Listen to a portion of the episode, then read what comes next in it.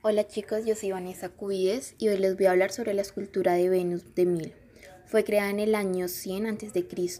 Su material es el mármol, mide aproximadamente 211 centímetros de alto.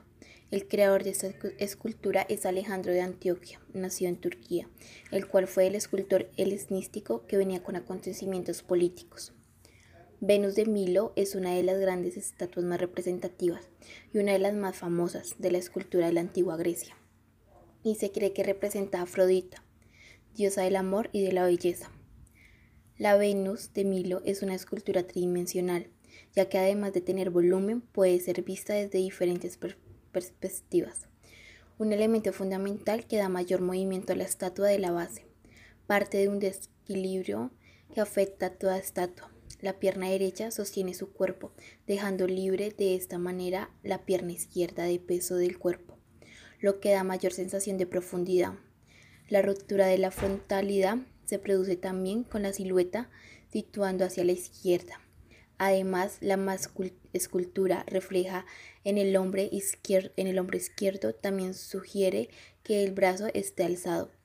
Por último, el rostro está situado hacia la izquierda, lo que rompe aún más la frontalidad de la obra. La estatua se encontró seminterrada en dos pedazos el 8 de abril de 1820 en la isla Egea de Melos, llamada también Milo, por un campesino llamado Yorkus Kendrotas.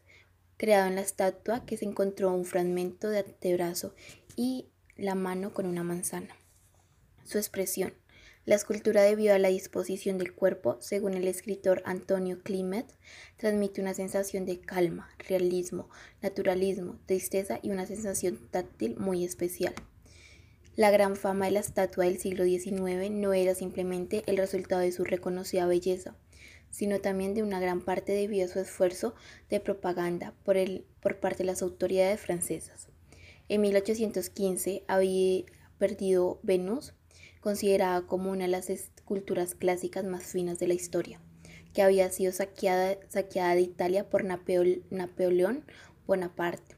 Tras la caída de Napoleón, la Mesí de Venus había sido devuelta a los italianos. Los franceses promovieron conscientemente que Venus de Milo como el tesoro más grande que ellos habían perdido recientemente.